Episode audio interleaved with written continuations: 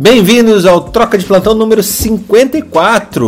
Hoje é um dia bem bacana. Durante o, o, o, nosso troca hoje, a gente vai conversar com a Úrsula sobre um artigo que ela eh, trouxe recentemente pra gente sobre sexualidade no fim da vida. Aqui nossas mentes férteis já, férteis já estão pensando coisas das mais variadas. Vamos ver o que, que ela traz aqui pra gente. Eu te garanto que enquanto a gente discutia esse assunto, veio vários títulos muito provocativos para essa para esse é, Clubhouse de hoje, para o troca de plantão de hoje, mas a gente resolveu ser conservador aqui e trazer apenas o tema sexualidade no fim da vida. Na verdade, foi a Úrsula que barrou os títulos mais provocantes. Né? Bom dia, Úrsula. Tudo bem contigo? Bom dia. Você entrou. Olha, que, que silêncio. É, ela tá falando assim, bom dia. é o tema, eu preciso usar uma voz especial hoje. Uau! é, é muito mais simples do que vocês imaginam. Mas eu não sei, deixa, deixa a nossa. Ah, de, imagine, antes do Viagra, sexualidade no fim da vida era outra história, né? O fim da vida era mais longo, né? Era mais tempo sem sexo, pelo menos. Agora, pelo menos, do, acho que depois do, do, do, Viagra tem um pouquinho. O sexo foi prorrogado. Acho. Mas isso a gente vai ouvir depois. É... Vamos de fofoca, vamos de, de blá blá blá, vamos de sensibilização do gestor sobre como investir em tecnologia, Felipe? Bem-vindo, bom dia. Bom dia. É, hoje vou falar no Congresso Brasileiro de Infecção Hospitalar sobre como convencer o gestor que tem que ter um stewardship de fungo para antifúngicos. E o que é o stewardship? O stewardship é aquela, é aquela ideia de você ter medidas de controle de gestão para que você faça o diagnóstico mais precoce e o uso racional de antibióticos. Então, dessa forma, você tendo o diagnóstico precoce, você usa o antifúngico certo ou errado. Você diminui o tratamento empírico. E aí o que acontece? Todo mundo diz que eu sou muito caro no hospital, né? Porque o antifúngico, você imagina o tratamento com fotericina B e mal, ele gira o tratamento entre 150 e 200 mil reais. Porém, tem novas tecnologias como galactomanana, como é, 1,3-beta-glucana, que são exames que conseguem fazer um diagnóstico precoce e me, e me autorizam a usar medicações mais eficazes e mais baratas, como por exemplo isabuconazol, voriconazol. Fala também da dosagem do voriconazol, para mostrar o impacto financeiro quando você o faz. Para concluir mais ou menos, uma, uma galacto, 13 galactomananas positivas pagariam 10 mil exames. Uma beta-glucana positiva pagaria 100 exames. Ou seja, para você ter resultado, um exame precisa dar mil negativos para um, um exame para começar a dar prejuízo. Só vai dar prejuízo no mil e um em diante. E no caso da beta-glucana, do centésimo primeiro em diante. Então é, é, bem interessante essa forma de, de ver a, e digerir, porque quando você começa a fazer isso na prática, como nós utilizamos agora a procalcitonina na prática da infecção viral para a suspensão do antibiótico, nós caímos o consumo de antibiótico de 85% dos pacientes para 15%. 12% dos pacientes passaram a usar antibiótico. Ou seja, tem um impacto monstruoso. E isso eu estou falando de antibiótico que o tratamento é 5, 6 mil reais. Imagina eu passando isso para uma coisa que o tratamento é 150, 200 mil reais por paciente. E ontem no hospital nós tivemos a honra de comemorar o centésimo transplante de medula óssea lá do hospital. Uhul, parabéns! Isso é. Cara, sem, sem um controle de CCH violento, você não consegue fazer transplante de medula. Nossa, e, e aí é onde o fungo. Se você acha que transplante de medula é caro, começa a botar tratamento antifúngico que você vai entender o que é caro. Porque é muito comum, principalmente na leucemia mieloide aguda, e o como a gente está querendo investir para impedir esses usos inadequados de medicação por causa da interação com os quimioterápicos, por causa dos efeitos colaterais com o paciente e por causa do preço final do pacote, né? É caro. Você não dá para tratar no escuro porque o custo é muito alto, mas também você não pode ficar olhando o paciente transplantado com febre e, e acreditar, né? Simplesmente achar que vai dar tudo certo. Não dá, não é o mesmo perfil de paciente, você tem que ser muito agressivo. E a Emato comprou essa ideia. São três anos e meio que eu tô com o pessoal da Emato nessa guerra. Caramba. Muito bom. É, só para reiterar, saiu lá na Academia Médica também uma republicação, para falar a verdade, de um, de um post que a própria OMS fez. É, só para corroborar essa, isso que você falou, eu não sei sobre antifúngicos. Pelo jeito, antifúngicos têm saído com maior frequência. Mas a falta de antibiótico inovador vai trazer também um problema grande para a gente na, na gestão aí das, das bactérias multiresistentes, né? É, é, já é considerado pela OMS um dos problemas do século XXI, né? A resistência microbiana. A própria ONU fez um, um, um a ONU e o governo americano estão oferecendo um milhão de dólares para quem aparecer com a nova classe de antibiótico lá. Então é. você que está querendo ficar rico uma boa ideia. É a pouco, mas ajuda. A gente está fazendo um bolão aqui na Academia Médica. Se você quiser entrar nele, custa um real. É, mas chutando que a próxima. Qual que é a próxima pandemia avassaladora? Eu estou chutando aqui. É, anti, é, tuberculose multiresistente. Veja só que legal. Que que Gonorreia multiresistente, vem crescendo muito também. Gonorreia multi... É, tem tudo a ver com o assunto de hoje. Vamos passar para. É, então. E, e, eu tenho uma fofoca. Ah, por favor. Você não sabe. Ontem eu fiquei super feliz ontem. A nova propaganda de vacinação do Ministério da Saúde. Hum, eu não vi. O Zé, o Zé Gotinha agora é, tem um novo apelido é o Mr. Catra da saúde, porque ele apareceu com filho, mulher grávida, apareceu os pais, olha, uma, uma, a família inteira. O Ministério da Saúde ontem divulgou a família Gotinha. Tem o Zé Gotinha, tem a Maria Gotinha, tem o Gotinha Júnior, o Gotinha, a Gotinha. Tem tudo. Mas isso não, não, não é relacionado também à epidemia de, de gonorreia? Aí eu não sei, né? eu não vi os testes da família Gotinha, mas assim, ele aparece com um filho. é porque gotinha, gotinha desse jeito só ganha ré, né? É, e branquinho, né? Deve ser, né? Meu Deus. Mas aí, disseminou, viu? Apareceu.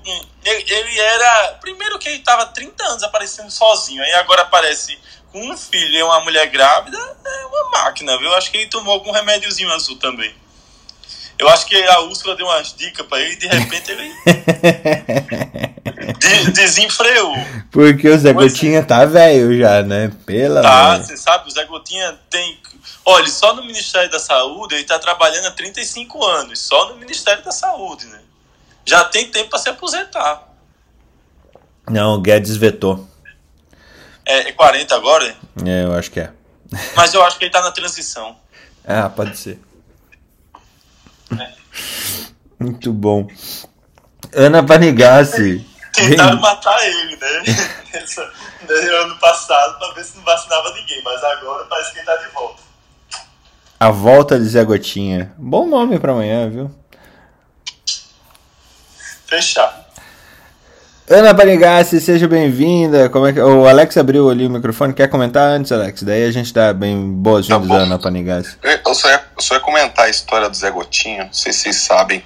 É, o Zé Gotinha foi criado pelo mesmo autor do. do. Como é que é o nome dele? Do Zequinha.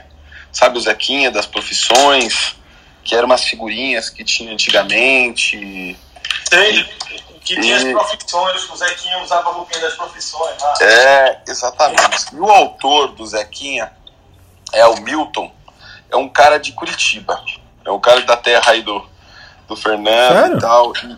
É sério. E ele voltou a, por, por, por, motivação da família a desenhar. Então ele faz os quadros do Zequinha, inclusive personalizados, né? É, com as profissões específicas, pega lá o infectologista, põe a cara do Felipe lá e tal, e ele faz esses quadros aí do, do Zequinha e ele tá lançando o álbum de novo de figurinhas do Zequinha depois de muito tempo. E eu tô dizendo que eu sigo ele lá no Instagram e só a título de curiosidade aí para vocês, que eu vi que vocês citaram aí. Mais velho do que ve... Bala Zequinha. Cara, né? é... adiciona ele no grupo, bota lá o link lá. Vamos ver se a gente traz ele pra cá. vamos, vamos ver se a gente traz ele pra cá, porque ali mexe com minha infância aquilo ali. Lembro do Zé é, impre... é, impressionante. Ele vai lá, ele tem, tem muitos consultórios, entre outras, outros lugares lá em Curitiba, que o pessoal tá.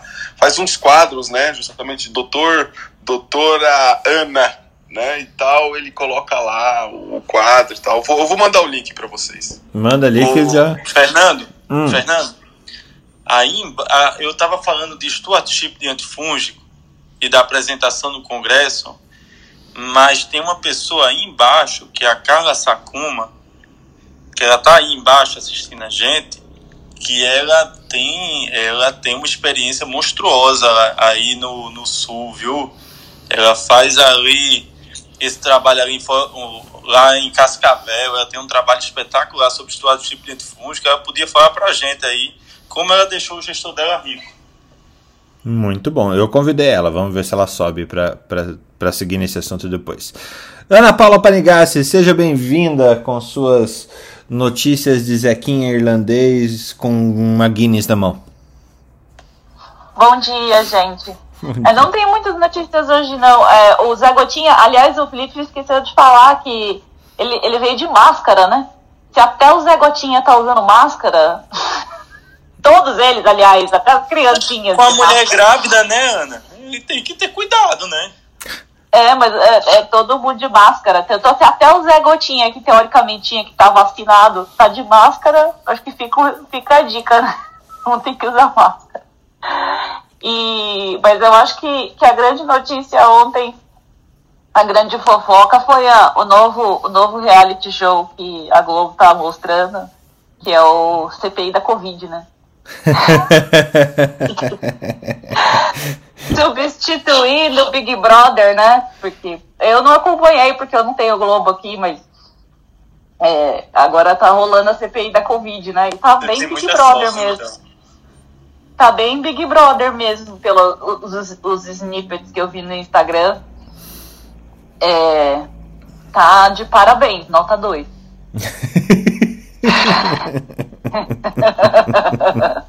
Parabéns, nota 2. Parabéns, nota 2. E. Ah, vocês falaram também do Viagra. Eu até ia falar disso outro dia, eu acabei esquecendo. Agora aqui na Europa é, existe o Viagra Connect. Não sei se tem no Brasil o Viagra Connect. Vixe, chama suruba. Não, Presta atenção. Tomara que eu, eu tenho medo de o connect dele. É, presta atenção que eu tô falando de coisa séria.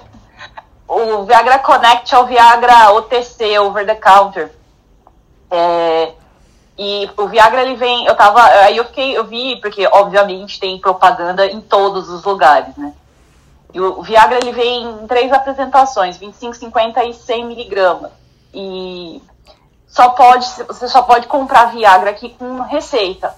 Mas agora existe o tal do Viagra Connect, que é 50 miligramas, não tem genérico, você não pode comprar um Viagra de 50, um sildenafil de 50 miligramas over the counter, tem que ser Viagra Connect.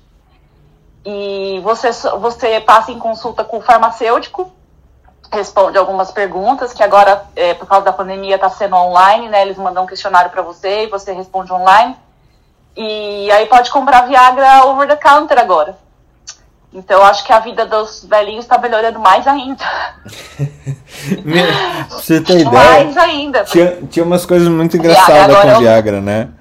Desculpa só interromper para entrar nesse assunto, Ana. Assim, minha irmã é farmacêutica, ela tem uma farmácia de manipulação.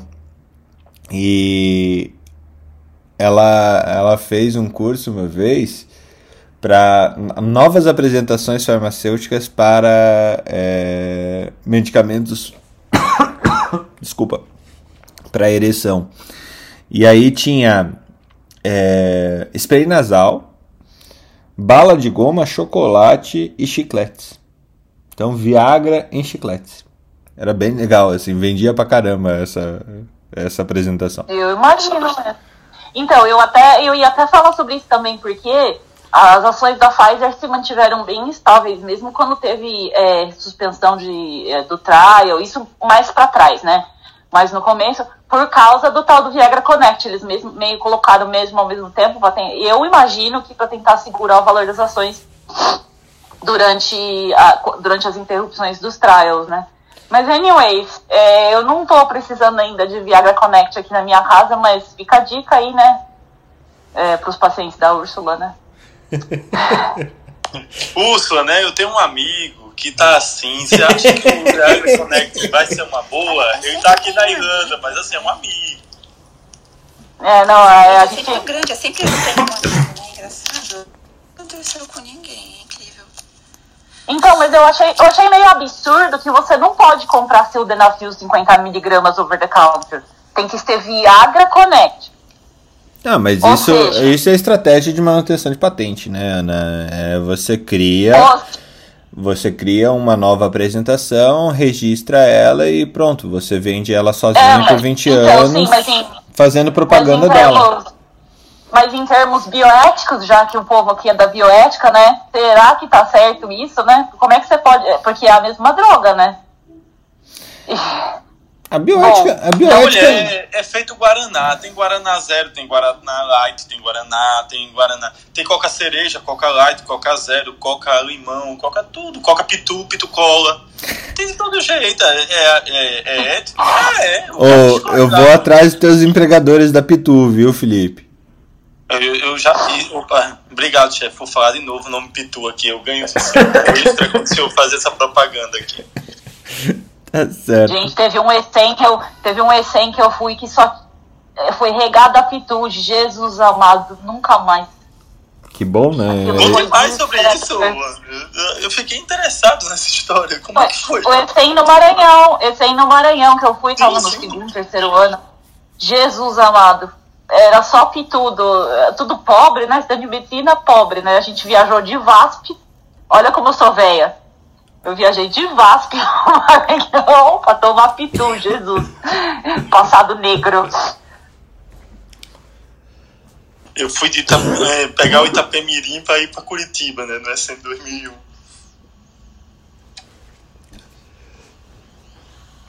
Eu fui nessa festa, Felipe. Eu tô engasgado aqui, só um pouquinho, gente. Vixe, alguém bate nas costas do chefe. Batida virtual. Isso que dá o pessoal ficar tomando champanhe logo de manhã, aí fica com as bolinhas entupindo na garganta. É, não, e o caviar, né? O caviar dá aquela descida na garganta. Não, acabou a ca... bolinha cai no buraco errado, é uma desgraça. Acabou o café bom, é isso. Eu tô, tô, tô sofrendo café mais ou menos. E, e tá frio, né? Não dá pra sair, que tá frio. É, não, cara, ontem fez 11 graus aqui em Curitiba. Ah, tranquilo. Aqui em Recife também, ontem foi muito frio, fez 28. Ana, traga suas fofocas além oh, da Viagra. a Carla me mandou mensagem dizendo que perdeu o convite aí. Manda o convite de novo. Mando, mando sim. Ana não tem muitas fofocas a não ser a CPI do Covid. Vamos para outra. Ana. Não, tem, hoje tem bastante fofoca, mas não é de Viagra, não. Deixa eu abrir aqui para falar para vocês. Olha, primeira notícia do dia é a continuação né, do que a gente falou ontem. O diretor do Instituto Butantan, Dimas Covas, disse que não tem mais previsão de chegada de insumos para a Coronavac. A previsão era de que houvesse entrega até o próximo dia 18, mas a China já falou que não tem como enviar e não tem previsão de quando vai enviar. Então, a falta desses insumos deve impactar a vacinação a partir de junho aqui no Brasil. Felipe e Ana, deixa eu perguntar um negócio para vocês, para vocês dois. Todo mundo fala no IFA, IFA, IFA, IFA, insumo farmacêutico ativo.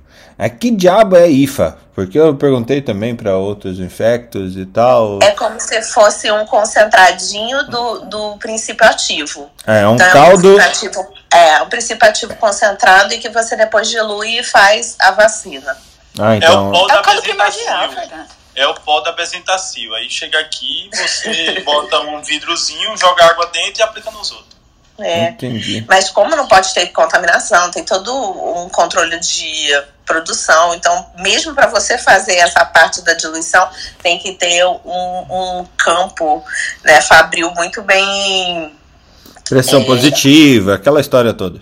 Não, é, e tem que ser muito bem avaliado e é, tem que ter várias certificações, então não é um, qualquer lugar que faz. Mas ainda tem mais um problema que foi relatado aqui, que o, o contrato com a, a empresa chinesa previa a transferência de tecnologia para que fosse feita a para que o IFA fosse produzido no Brasil, mas até hoje isso não foi feito. Então a gente não tem capacidade de produzir o IFA. A única chance mesmo é que essa Butanvac que estão fazendo comece a dar certo, porque a gente está totalmente dependente do, do exterior na produção de vacina e está ficando bem para trás. Então, é, essa, essa é outra questão. É, mas a, a produção disso, a produção desse IFA, ela é feita prova, uh, como, assim? Pega animais e... Não, depende de cada vacina. Essa Butanvac, por exemplo, ela é produzida em ovos, né? Então, você, eles pediram acho que 20 milhões de ovos que encomendaram de granjas específicas que tem que ser granjas que façam com uma produção específica. Não pode ser de galinha, não pode ser de galinhas livres. Não. Não, tem uma, eles produzem, tem uma, a, o Butantan tem um convênio de já de algumas granjas que já que seguem todos os protocolos de segurança Exato. deles e eles fazem é, é meio que um mercado de opção, né? Eles fazem uma compra antes, já com garantia. E aí, quando chega na data, eles têm que receber o número que foi feita a compra com o valor acertado anteriormente. É, porque é, eu, eu, a, aqui em Curitiba tinha uma, uma planta de produção de vacina, acho que era anti-RAB, que era uma das maiores plantas do país, junto ao Tecpar, ali em Araucária, que para fazer o IFA da antirrábica você usava cérebro de coelho. Né? Então ah, você é, inoculava eu... em coelho para poder retirar a vacina.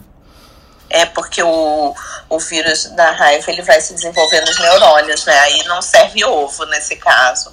Era essa minha, minha dúvida, assim. É porque IFA é. ficou muito genérico, né? IFA, ah, porque é IFA, Sim. IFA. É. Mas o IFA do, do coronavírus a gente não sabe ainda de onde vem? Não, até, até sabe, só que agora não tem todo o processo aqui para te dizer, mas eu posso separar para te falar. Legal. Eles sabem, mas ele, eles têm os estudos que liberam o uso, enquanto nós não temos. Então a gente não pode é. simplesmente replicar. A gente tem que seguir a, o, o rito. Por isso a Butanvac. A Butanvac está seguindo o rito. Porque o que é, acontece. É pode falar. Eu não uso SOP, Standard Operation Procedures, que é, que é o nome técnico que eles dão para isso. Muito bom, muito bom. Vai lá, Ana, continua com a tua. Então, ah, eu ia falar com, com relação a isso é que a gente sabe, mas a gente não tem isso que o, o Felipe está falando. A gente sabe que, como é feito, mas não sabe o detalhe de como é feito, que faz toda a diferença, porque isso não foi passado ainda. É, então, o, aí o Dória disse, é, acusa mais uma vez o Bolsonaro de ter causado um desgaste diplomático com a China quando ele ensinou que o país faz uma guerra química na semana passada. E aí, depois disso, a China não quis mais enviar o, o, o IFA. O governo, por sua vez, fala que não, que diz que está em contato com a China e que na verdade, não tem nenhuma razão para que a Sinovac não queira fornecer para o Brasil, que é o segundo maior cliente do mundo dela, atrás apenas da China. E que eles estavam enviando para outros países e aí não conseguiram enviar para cá, porque tinha que enviar para a Indonésia, para as Filipinas, para a Turquia. Não sei se isso é verdade, mas eles estão dizendo que essa é a questão, que não, eles não conseguiram, não falam que não existe desconforto diplomático, que não conseguiram por questões. É, de, de trâmite burocrático. A outra, e aí a partir de sexta-feira, a produção da Coronavac para completamente aqui no Brasil. Tá? Então, e sem previsão de retorno. Outra, é, essa situação. E a gente dependendo da Coronavac, como a gente depende. Bom, a outra notícia é sobre o crescimento do turismo por razões médicas, né, que a gente já, já vem falando aqui, que esse turismo ele existe, existe há décadas, mas em 2021 começou pela primeira vez turismo de vacinação, que já está acontecendo informalmente em diversos destinos.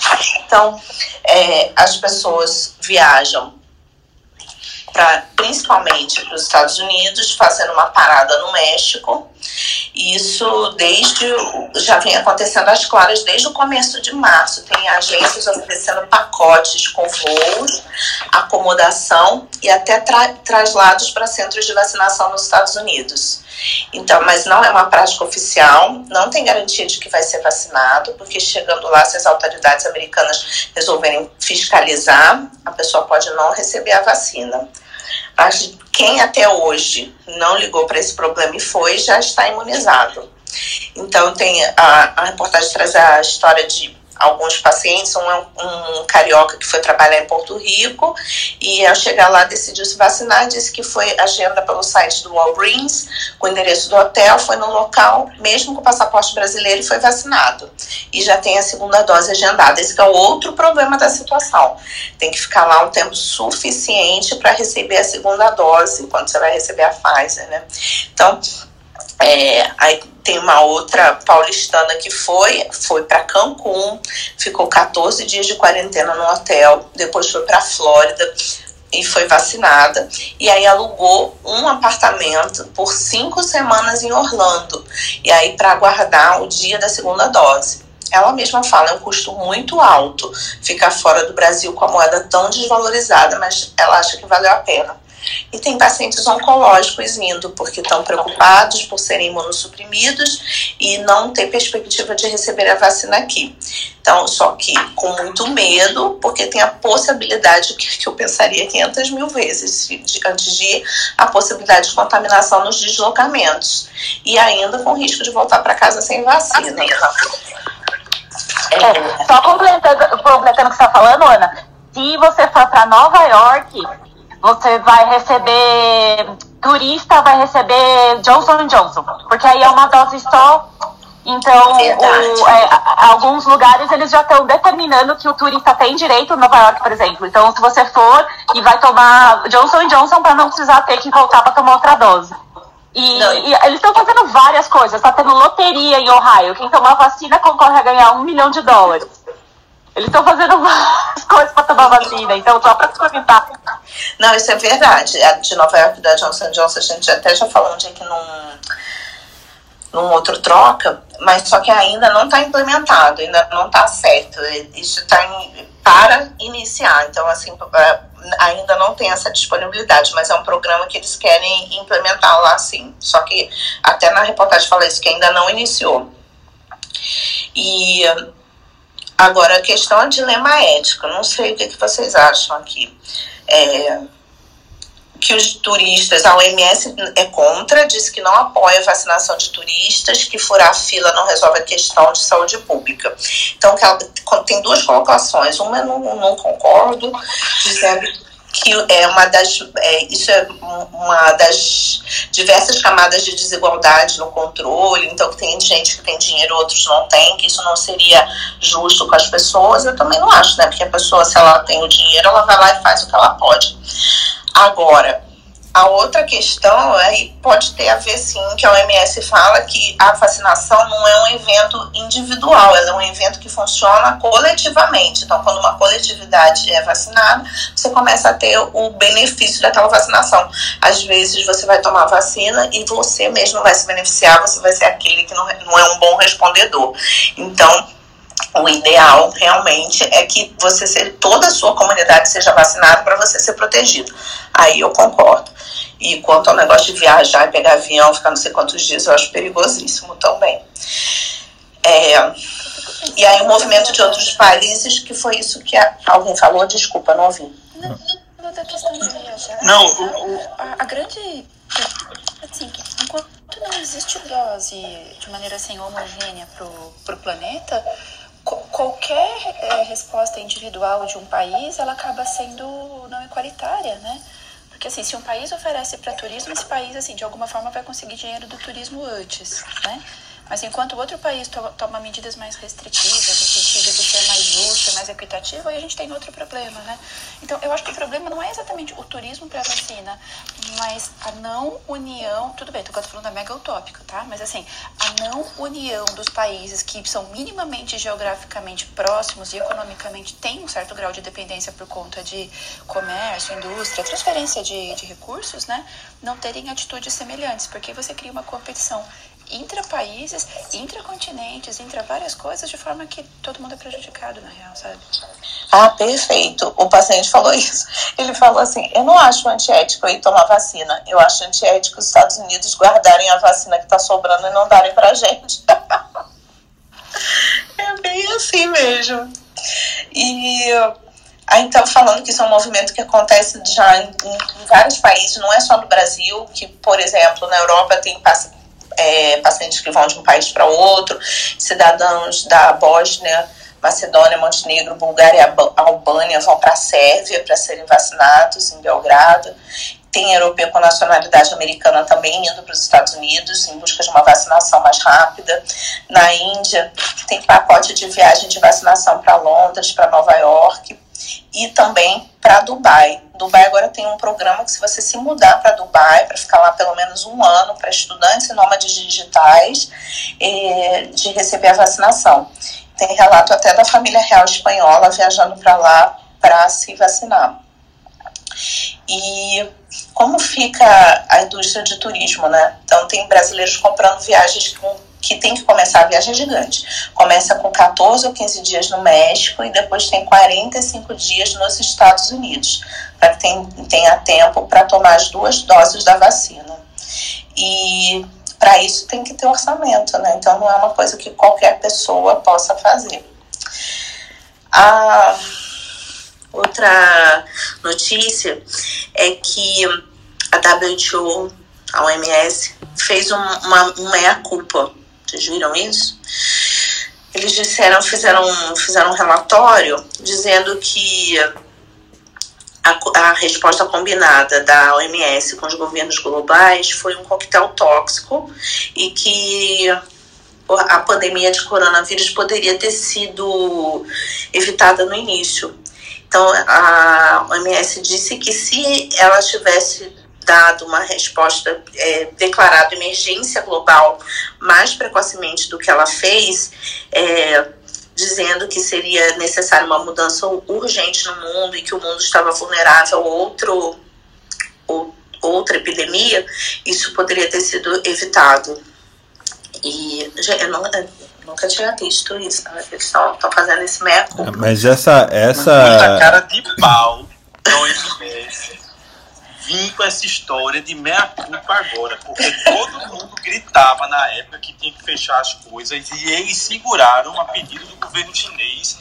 Pra, o governo chinês pressionou para não declarar por quase 45 dias eles só declararam em março quando o negócio já tinha em quatro continentes. Exatamente. Então, a cara de pau dizer que agora deu tudo errado e me desculpe, né? Todo mundo dizendo. Era melhor ficar calado. É melhor ficar calado e assumir a culpa. Eu espero que daqui a um tempo ela também peça desculpa de que nas lives dela só tinha as pessoas que falavam bem dela. E, inclusive, da, da live que falava bem da OMS, três países foram pro saco África do Sul, Índia e Inglaterra.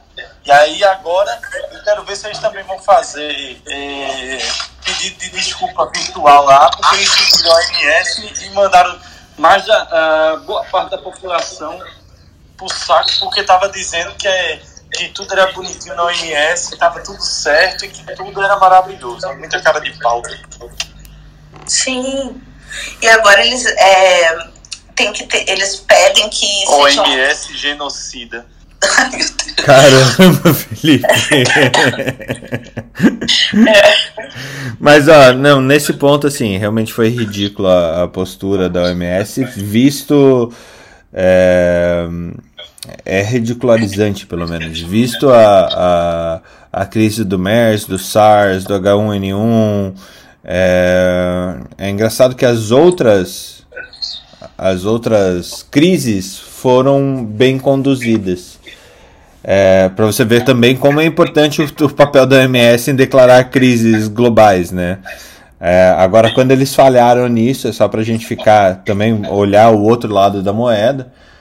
Quando eles falharam nisso, eles deram um exemplo de que uma falha desse tamanho não pode acontecer de novo. É, tem uma frase que diz que a ONU ela é ótima em tempos de paz e a OMS é ótima em tempos de saúde. Mas quando sai de sair, esculhamba tudo. É. Na verdade, eu nem sei se as outras deram certo pela ação da OMS, né? Porque a do SARS-CoV-1 e da MERS, essa foram e nem assim surtos, né? Nem chegou a ser uma, não foi uma pandemia, mas por quê? Porque era, é, tinha uma transmissão bem menor do que a do SARS-CoV-2 e uma mortalidade bem maior. Então os pacientes pegavam e morriam. E com SARS-CoV-2 a gente tem uma grande porcentagem de pessoas é, que são assintomáticas e que sobrevivem e que ficam andando espalhando o vírus. Então, a, a, quando pegou um vírus que tinha uma epidemiologia um pouquinho pior, não deu conta. Aliás, depois eu vou mandar para vocês, tem um joguinho no celular que meu, meu filho tinha no iPad, né? Que era é, a escola que deu, que você cria uma pandemia no mundo, como você faz para ela se, se espalhar? Tem, tem dois modos. Um modo você faz com que a pandemia se espalhe é, e o objetivo é matar toda a população do planeta, e tem um outro modo que você trabalha com os, os cientistas para descobrir uma cura para a pandemia antes que ela mate toda a população do planeta.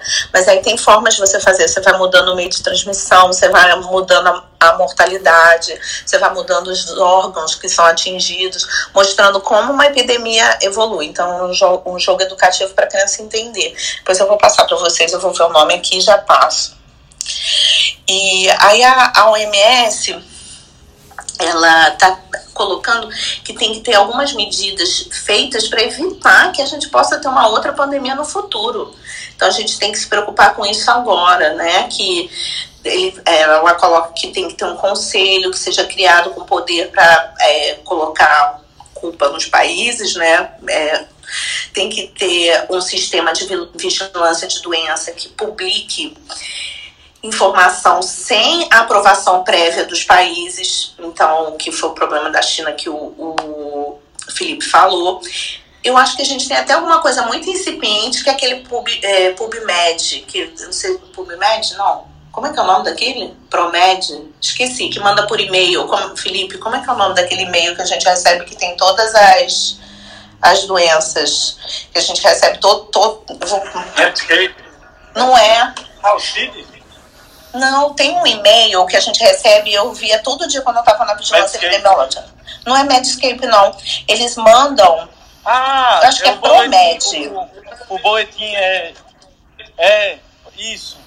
É o boletim. Ele é uma entidade. Isso, isso. Mas é uma entidade. É, uma organização à parte. Eles mesmos fazem e é, depende é das público. pessoas isso. E dependendo das pessoas irem mandando os dados, é promédio, é, das pessoas irem mandando os dados para eles. É, e aí eles falam: olha, tem um relato aqui de uma pessoa que surgiu uma doença nova não identificada no local tal. Os sintomas são esses e esses, já tem dois casos é, relatados. E aí, conforme vão saindo novidades com relação a isso, eles vão colocando. Então é bem legal. Antes de chegar a chikungunya, que muito antes eles já começaram a falar da chikungunya, eu já estava vendo, já estava conversando na, na vigilância com meu chefe. Nós publicamos o primeiro caso de chikungunya em 2012. Então, antes, muito então, muito antes disso, eles já estavam avisando lá, olha, tá tendo na Ásia um surgimento de é, novos casos, e aí a gente já estava discutindo aqui, mas muito antes de chegar no Brasil, as pessoas nem que? Chikungunya, o que Ninguém nem sabia, porque eles fazem esse, esse sistema, então acho que é bem legal. E a OMS também fala que as vacinas devem ser classificadas como bens públicos e que tem que haver, tipo, um fundo para juntar dinheiro para comprar vacina. Então tem que ter um, um fundo para isso. Eles estão pedindo que os países ricos do G7 doem 1 bilhão e 900 milhões de dólares para a COVAX para providenciar vacina para os países de baixa renda. Essa é a, a notícia do MS. E a última é que após três semanas de queda, os casos de coronavírus voltaram a avançar no Brasil, puxados por nove estados. Então, que a gente vinha tendo uma diminuição dos casos, mas no momento a gente começou a ter subida de novo e os dados mostram que há aumento de casos em Alagoas, Ceará, Maranhão, Minas Gerais, Pará, Paraná, Pernambuco, Rio de Janeiro e São Paulo. 13 estados se mantêm estáveis: Acre, Amapá, Bahia, Mato Grosso do Sul, Paraíba, Piauí, Rio Grande do Norte, Rio Grande do Sul, Rondônia, Roraima, Santa Catarina, Sergipe e Tocantins. E queda em quatro estados: Amazonas, Espírito Santo, Goiás e Mato Grosso. Tá?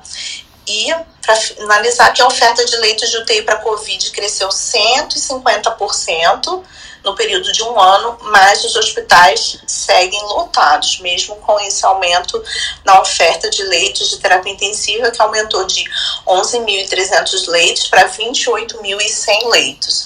E no início, há um ano atrás, é, somente um estado tinha 90% de ocupação, quer dizer, dois estados tinham ocupação acima de 90%, que eram Ceará e Pernambuco, e agora é, seis estados têm uma ocupação acima de 90%: Sergipe, Pernambuco, Rio Grande do Norte, Ceará, Paraná e Santa Catarina. Essas são as notícias de hoje. Muito completo seu boletim, Ana. Muito obrigado. é, Úrsula, tudo bem contigo? Úrsula? Deve estar tá praticando a. Ela tá, ela tá praticando oi? Opa! Bom dia, bom dia, Úrsula. Porque enquanto. Vai fazendo a vida aqui. então, hoje eu tenho uma coisa bem legal para contar para vocês. Hum.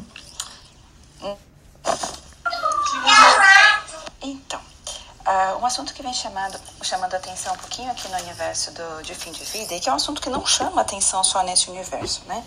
Mas é, é interessante quando a gente começa a misturar tabus e ver o que, que sobra, né? Então, assim, misturar religião e fim de vida, é, sexualidade e fim de vida, né? É, enfim, assuntos todos que são tabus, a gente começa a ter aí umas searas assim bem complexas para lidar, né?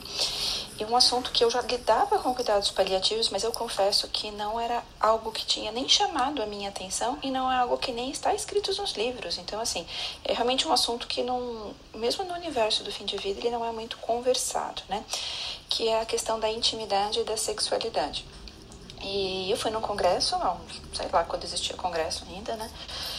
E, e aí foi quando eu tive, fui apresentada para o tema, né? Um, um estudo que estava sendo construído e com dados preliminares ainda dos que foram apresentados em Portugal. E aí eu falei, nossa, eu nunca parei para pensar realmente em intimidade, assim, não, não era algo que estava na minha, na minha entrevista básica, né? Não vou dizer que alguns pacientes já não trouxeram com a conversa, sim, eles trouxeram, mas eu confesso que, assim, é exceção da exceção. Algum paciente reclamar da questão da, da sexualidade em fim de vida. Acho que por dois fatores. Um, porque eu não perguntei, né? Então um assunto não vem à tona, como várias coisas em medicina a gente não pergunta, as pessoas não falam porque elas não entendem que aquilo é importante, né? Então acho que o erro básico é nosso de não perguntar, e aí eu não estou fazendo meia culpa, eu estou fazendo realmente responsabilidade, convidando todo mundo para refletir sobre isso. Acho que exceto as consultas óbvias relacionadas à sexualidade, tipo urologia, eh, ginecologia, talvez a questão da sexualidade não seja algo que seja assim abordado de maneira primária com as pessoas e trazido para o universo da, da saúde básica básica das pessoas, né? Então, na questão de fim de vida também. E aí eu comecei a tentar inserir isso um pouco na, na conversa, quando existe a, a abertura para conversa também com as pessoas, porque às vezes uh, alguns pacientes eles nem se abrem além do óbvio para a gente, então não é, também não é respeitoso chegar a perguntar, e aí, como é que tá a vida sexual, né? Então assim, se você não consegue entrar nem na, numa intimidade com a pessoa de maneira geral, quanto mais entrar num, num universo mais cinzento, né? E aí foi bem interessante, assim, o que que tem? Tem muito pouca coisa quando a gente vai buscar artigo. Tem uma revisão ou outra, né? Tem umas pessoas que fizeram estudos qualitativos por aí, mas assim, não é algo que tem muito estudo, né? Então, assim, se a gente for entender que todo universo de fim de vida a gente está falando de muitas pessoas diferentes, então, assim, eu estou falando de idosos, eu estou falando de pacientes jovens adoecidos, eu estou falando de pessoas adoecidas por doenças completamente diferentes, com condições físicas completamente distintas, né? Então, assim, eu estou falando de um universo que o fim de vida é só o começo, né? Mas o, a população que a gente tem ali dentro são pessoas muito diferentes, né? Então, as primeiras coisas que a gente encontra nesse universo é que, assim, é um transtorno corporal que muitas pessoas que foram, é, que tiveram cirurgias ou que foram deformadas em função de algumas doenças, não se sentem já muito à vontade para expor o corpo baseado na deformidade corporal. Então, assim, imagina o que é para uma mulher com uma amputação de mama, né? É, com uma lesão cerada, com uma, colos, uma, uma ostomia, né? Uma colostomia. Como é que deve ser você mostrar o seu corpo e não ter. É, e, e aí, assim, transpor a questão da vergonha do seu próprio corpo, né? E conseguir ter uma intimidade. Então, a, o que os poucos estudos que tem, e eu estou trazendo parte do que eu estou trazendo é do que eu conversei nessa palestra, né? Eu fui buscar um pouco mais de artigos, mas realmente números são bem difíceis da gente conversar. O que tem sempre é, ah, as pessoas sentem falta de conversar. Ah, o médico não conversou comigo. Ah, o assunto não está incluído no meu tratamento. Isso tem um bocado de artigo falando. Mas, de fato, como lidar experiências positivas que abordaram a questão da, da sexualidade, da intimidade, começa a ter menos coisa, né? E aí, então, o que, que as pessoas trazem, assim, de maneira geral? Mais importante. Então, primeiro, a vergonha do próprio corpo. Então, vamos imaginar, já que no, no mundo dos saudáveis, a vergonha do corpo, porque você tem uma mama maior ou menor, ou porque você tem uma genitália assim ou assado, já, já traz uma série de, de questões o excesso de peso, o pouco peso, o ser forte, o não ser forte, o ser alto, o ser baixo. Então, assim, questões do universo dos saudáveis, elas já trazem uma, um monte de enfrentamentos próprios, né? Então, imagina isso com a deformidade corporal, com a doença grave, com a sua cabeça pensando que você pode adoecer e morrer, que você é dependente. É, então, assim, começa a ficar um universo, assim, bem nebuloso, né? O que, que eu conto dos pacientes quando eu tentei conversar com os pacientes, né? Muitos se surpreendem com a pergunta, porque como é que eu podia estar pensando nisso, doutora? Né? Sendo que eu estou vivendo XYZ, né? Então, é, a gente pode ver que os próprios pacientes não se sentem confortáveis para conversar sobre sexualidade no, e o próprio corpo, e, e parece que tem uma, um tabu muito grande, assim, porque eu estou doente, eu não posso mais ter é, vida sexual. Aí vamos para as questões do mundo prático, né? Os que conseguem transpor esse monte de coisa que eu contei para vocês e já, já é uma menor parte dos que conseguem transpor isso tudo. Então, assim, o que as mulheres trazem com frequência é uma preocupação, e olha que interessante, né? Para quem tem uma olhar mais feminista da coisa, que também fica um pouco incomodada com isso. É, as mulheres se preocupam em deixar os maridos na mão é uma das primeiras coisas que as mulheres trazem, né? Não é nem com elas próprias. É como assim, ah, eu não estou dando conta de ofertar o que o meu cônjuge é, deseja, né? Então, é, de alguma forma, elas se sentem culpadas ou elas os libertam, assim, de maneira formal para que eles tenham uma vida extraconjugal, porque quando isso não era incluído na relação deles, né? Porque elas se sentem culpadas pelo parceiro e depois que elas pensam nelas. Eu achei isso assim super complicado porque a gente traz uma questão aqui o valor social, né? E não necessariamente um valor da própria pessoa. E aí quando a gente consegue conversar com a própria pessoa, então ainda estou no universo do feminino. As, as mulheres elas acabam trazendo uma questão de é, falta de lubrificação, de falta de, de desejo mesmo, né, de não terem desejo. E aí os poucos estudos que eu consegui ter contato, né, que foram esmiuçar a questão do desejo, não, não existe uma explicação objetiva e clara, talvez pela escassez de estudos, do tipo estou doente e não tenho desejo, mas tem mais com o universo emocional das muitas preocupações e não conseguir é, ter um momento de conexão. Né? Do universo do masculino existe uma preocupação muito grande com a própria disfunção erétil, né? E muitas das medicações que a gente se utiliza são neuropáticas, né? Estou falando aqui de quimioterápicos. Ah, opioides, tem algum, alguma evidência, eu não saberia afirmar como, mas tem alguma de relacionadas a opioides e disfunção sexual também. Né?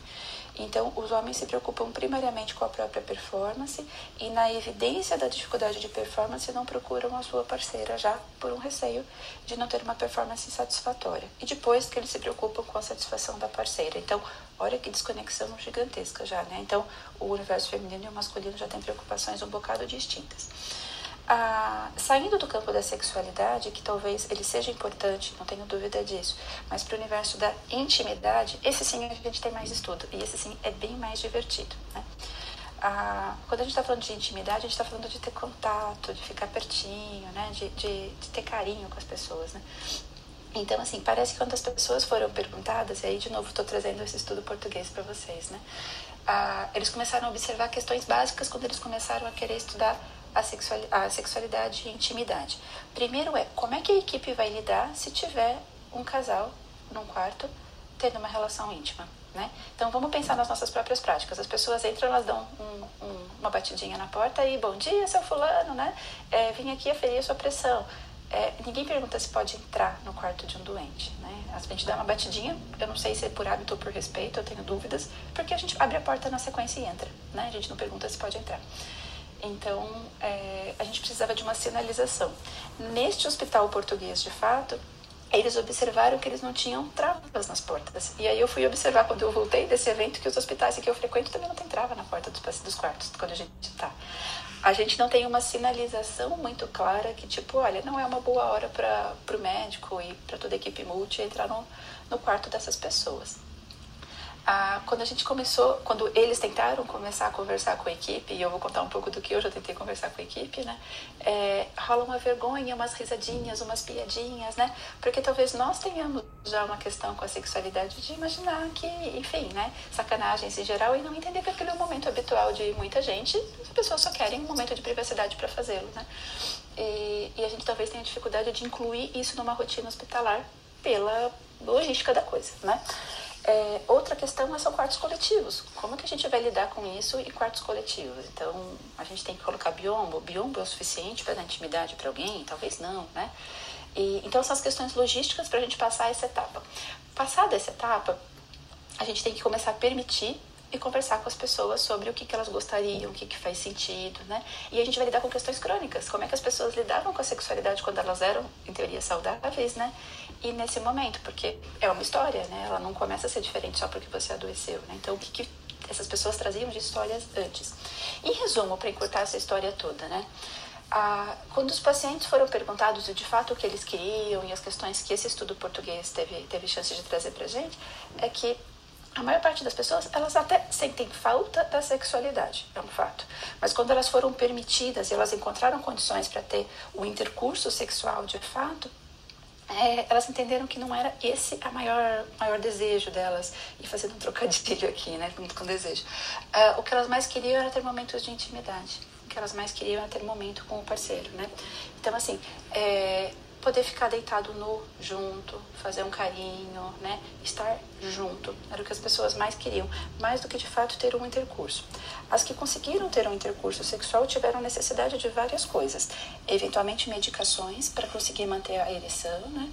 Ah, mulheres com frequência precisaram de lubrificação vaginal por conta de todos os tratamentos, eventualmente a idade avançada e toda a fragilidade já deixa toda a mucosa vaginal muito frágil, né? Então predispõe muito à lesão e uma dificuldade de, de lubrificação. Então, uma outra dificuldade. E aí eles trouxeram coisas que eu também achei engraçado quando ouvi a fala, mas assim, criar o clima. Como é que você cria o clima para tudo isso acontecer, né? Então, neste hospital português, eles acabaram é, deixando é, luz, vela, chocolate, outras coisas para tentar facilitar o clima. É, diz que foram medidas todas muito frustras, porque as pessoas elas até assim queriam pegar alguma coisa e tal, mas elas ficavam no posto de enfermagem. Então, quando elas iam pegar alguma coisa, elas se sentiam algo julgadas, né? Então, aparentemente, neste contexto, né, ali não foi razoável criar um clima. Então, as pessoas falaram que foi muito difícil criar um clima, ainda mais em ambiente hospitalar, né? Mas que o que mais foi interessante era um tempo junto. E aí propostas que eles trouxeram, mas aí eu não tenho esses resultados porque eu não sei tudo o que aconteceu, né?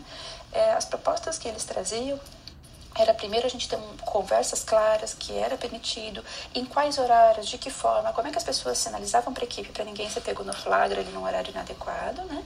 Para que não criasse constrangimento em nenhuma das, dos, dos atores aí desse, desse contexto. E, e estimular as pessoas que elas podem ter alguma intimidade e, se desejarem, vida sexual, né?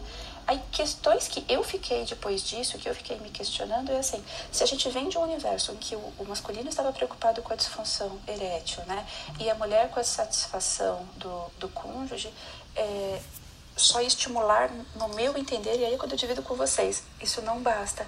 Porque talvez a gente tenha mulheres que não estavam de fato desejando, mas pela preocupação de satisfazer um cônjuge, elas permitam, e aquilo talvez só faz parte de um, de um de um script, não de fato de um desejo dessas pessoas, né? E um, e um masculino que muitas vezes está tentando ter um desejo para provar que ele tem a mesma performance que ele tinha anteriormente, né? E talvez quando o contexto todo que a gente tinha que fazer era permitir intimidade de volta das pessoas, porque é mais uma forma de carinho, de convívio, né? E de redução do estresse e da vulnerabilidade no momento de doença. Então, de maneira geral, era isso. Eu falei que eu ia frustrar vocês porque não tinha tanta sacanagem assim, tinha mais dormir de conchinha. Então é isso que eu trago. Não, mas eu achei Não frustrou de jeito nenhum. Sabe o que eu ia falar? Isso me deu até uma nova visão, porque a gente. Todo mundo já deve saber que ocorreu o caso de paciente que estava transando no quarto, mas no hospital era sempre: olha isso, eles estão fazendo aquilo, ah, meu Deus do céu. E como uma fofoca, todo mundo olha, e quando seria uma coisa que deveria ser encarada com uma naturalidade, né? Como as pessoas terem direito à sua intimidade. Eu fiquei até com um novo pensamento das coisas que eu já vi no hospital. E também fiquei pensando que como a gente está atrasado. Ontem eu estava na comissão de paliatividade do meu hospital e a gente estava discutindo em que ponto a gente devia permitir que o paciente comesse o que ele quisesse. Porque hoje a gente deixa o paciente comer, comer comida, né? Comer. É... Eu, eu fiquei nessa dúvida por causa do contexto, entendeu? Aí eu fiquei meio assim, é, bem avançado isso aí, mesmo. Não, a gente tá bem atrasado ainda. É, tá pronta, é, eu, eu fiquei bem. A gente tá bem atrasado. Tal, hein? Eu fiquei... A gente tá bem se vocês ainda. estão liberando isso, hein? Não, e aí fica, ah, porque às vezes quando libera o paciente fica no, no- na terminalidade, ah, pode trazer o que quiser, não importa, você pode trazer o que ele tiver vontade, se quiser uma fruta, e às vezes o paciente não consegue nem mais sentir, não ter mais paladar, não consegue mais nada, não, não adianta. Então, que ponto a gente libera esse Tarde paciente, demais, né? né? Sim. É tarde demais essa intervenção. A gente sempre fala, eu, eu, eu falo, a gente não digo, né? Eu sempre falo, gente, deixa comer o que ele quiser sempre, sabe? Porque tem perspectiva de cura, isso vai te trazer prazer. E eu tô falando em quase que todos os sentidos agora. É, deixa ele fazer o que ele quer, porque assim, ninguém tem perspectiva de cura. Assim, de verdade, não é uma picanha que vai matar alguém. E se ele broncoaspirou pelas condições clínicas, eu acho que é algo que a gente tem que perguntar pro paciente também. Porque assim, É. é, eu não tô falando pra ser irresponsável de maneira nenhuma. Eu acho que a gente tem que ser muito responsável mesmo. Mas falar, olha, dona fulana, a senhora quer comer picanha, né? Beleza. A equipe tá super preocupada porque a senhora tem um probleminha aqui no, no- na garganta que a senhora pode engasgar. E essa picanha pode parar no seu pulmão. Isso pode acontecer. Eu não sei qual é a probabilidade. Mas se acontecer, a senhora vai ter uma pneumonia muito grave e é muito provável que a senhora morra por conta disso. O que, que a gente pode fazer para prevenir? Fazer picanhas em pedaços bem pequenininhos. É, o que, que a senhora acha disso? Ah, discute com o paciente o risco. Se o paciente está disposto a correr esse risco e você não tem perspectiva de 100% de cura dele, você não acha que é uma decisão assim que a gente tem que clarear e o paciente participar desse processo decisório? Sim, com certeza. Até, mas, até menos grave, assim, no último dia de vida você fala, ah, vou trazer a picanha que era a picanha que você queria. É, a pessoa nem Agora consegue mais comer. prostrado, não tem, É. não tem força nem pra mastigar. Eu, eu acho que a gente precisa instituir um protocolo de como evitar o picanhotórax. Piada horrível. Eu, eu, não, chefe, eu sou pago pra dizer que foi ótima a piada. Eu estou aqui rindo por dentro. Vou até Cara, eu-. Eu adoro a piada ruim, desculpa, Ursula. Não, eu, tô- eu sou desses também. Eu. Eu fiquei aqui só fazendo piada de quinta série, né? Quando assim, quando a Ursula falou, ah, ela vai deixar o marido na mão. Aí eu, o que, é que ela quis dizer com isso, né? Qual dos dois sentidos? Eu- é, é triste. Eu tento melhorar, mas não consigo. É, a, a nossa cabeça não é, não é muito evoluída nesse ponto. Continuamos sendo. É, homens continuam sendo quinta série o resto da vida, né? Ana? É, não, com certeza. E Cocum que o diga, né? Daqui a pouco eu atrego isso aí. Ana Panigás. Eu acho que a reflexão do Cocum é bem interessante, viu, Felipe? Para falar a verdade, eu acho que é muito, pa muito parecido com o que, que a Úrsula trouxe da, das experiências Isso. que, como homens e mulheres, veem essa situação de formas diferentes, né? Cara, eu me lembrei do Cocum na hora, assim. Olha que é um filme que faz muitos anos que eu vi, né? Muitos anos. E, e é um filme que não quinta é série, né, Felipe? tão conhecido, né? Eu, eu, eu vi Cocum antes da quinta série, eu acho. Mas olha, e não é um filme tão conhecido, né, na, é, nas gerações atuais, assim, mas é, fala muito sobre isso, né? A visão deles é espetacular do negócio, do processo. E olha que não tinha Viagra naquela época. Ana Panigas tinha aberto o microfone. Não, só para é, complementar, em relação, eu ia falar justamente sobre isso, que os tabus do final de vida, eles é, é, assim como ginecologista, a gente é, lida bastante com isso, eles não são só em relação às pessoas que estão no final de vida é, em cuidados paliativos, que a gente entenderia como pessoas que estão morrendo, né? Mas todo mundo tem, esses tabus estão presentes em todos os casais, em todas as pessoas que estão mais velhas, por falta, e é como a Ursula falou, muito é culpa da gente, sabe? A gente não pergunta, é, as pessoas muitas vezes não querem conversar sobre isso, e elas acham que não tem conceito. E não é só também, e não só as pessoas mais velhas. Pô, eu participei de um de, desses programas de inovação e às vezes você senta com um engenheiro, né? E, e eu vou contar um, uma coisa que já aconteceu comigo, de sentar com um engenheiro, e o engenheiro falar, ah, eu quero é, ajudar as pessoas com câncer de próstata, porque meu pai teve câncer de próstata, e eu quero, quero, quero inventar coisas novas. Eu falei, ah, legal, então Vamos falar sobre câncer de próstata. E hoje em dia, câncer de próstata, ele tem uma mortalidade muito baixa. Então, o que a gente quer fazer, a gente quer ajudar as pessoas, né, que, que tiveram e, e para ter uma vida melhor. Então, um dos grandes sintomas é disfunção erétil. E o segundo é ejaculação retrógrada. Meu, engenheiro entrando embaixo da mesa, engenheiro saindo pela janela, engenheiro, eu falei, gente, não adianta só curar o câncer, a gente precisa resolver problemas. A gente não pode só resolver os problemas que são bonitos, a gente tem que resolver os problemas que incomodam a gente também. É. Então, é, o que a Úrsula me falou, me, me, a Úrsula falou, é, me tocou muito nesse sentido, assim, de como a gente, é, a gente coloca um pouco dos nossos próprios tabus e os nossos próprios problemas e a gente não está é, necessariamente ajudando o paciente, né? E às vezes o paciente ele só quer uma brechinha, né? E eu acho que essa, essa tua fala, é, e tá aberto para todo mundo, tá, gente? É, mas essa tua fala que, que você trouxe, Ana, ela traz uma reflexão que a gente, né, a sociedade e as pessoas normalmente esquecem, né? Que é a reflexão do que é saúde. Saúde não é ausência de doença. Esses dias as pessoas, eu falei isso numa palestra, teve uma pessoa que, como assim não é ausência de doença? Não, saúde não é ausência de doença, saúde é bem-estar. É diferente. Você pode ter saúde mesmo tendo doença, né? É, e, e como a gente está atrasado de olhar as coisas que dão bem-estar, que trazem bem-estar. E bem-estar bio, social, espiritual e isso aí. É, é, é, o, o que é sexy, né? E o que é. Porque assim, a gente quer aparecer bonito no Instagram. O que, que é sexy de. Ah, então sexy é curar o câncer. Sexy é, sabe, é vacina pra Covid. E aí, assim, e melhorar a vida, a vida sexual das pessoas acima de 70 anos. Logo, logo é a gente. A gente logo, logo a gente vai estar nessa situação e com certeza com 70 anos a gente vai vai ter muito mais, vai ser muito mais saudável do que os nossos pais. E os nossos pais já são muito mais saudáveis do que os nossos avós eram. E a gente tem que. É, isso tudo faz parte. E, e não. Sabe? É porque a, a, gente tem que começar a pensar não só. A gente tem que começar a pensar no que incomoda a gente também. Entendeu? E, deixa, e pôr isso na mesa claramente, porque isso também é saúde. Isso é, é perfeita a tua fala, Fernando. E a gente tem que estimular as pessoas a falar sobre isso.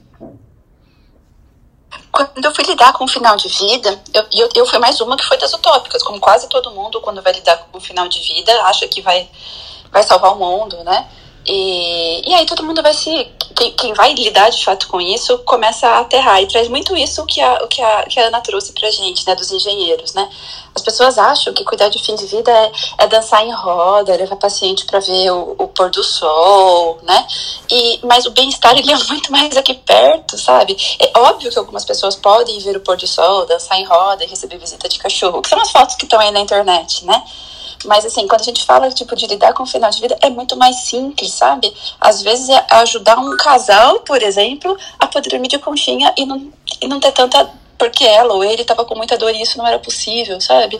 Então, assim, isso não dá ibope, não, porque não pode pôr na rede social, porque não cura o câncer, porque não dá publicação na Nature, né? Mas trazer bem-estar para a pessoa é muito mais simples, sabe?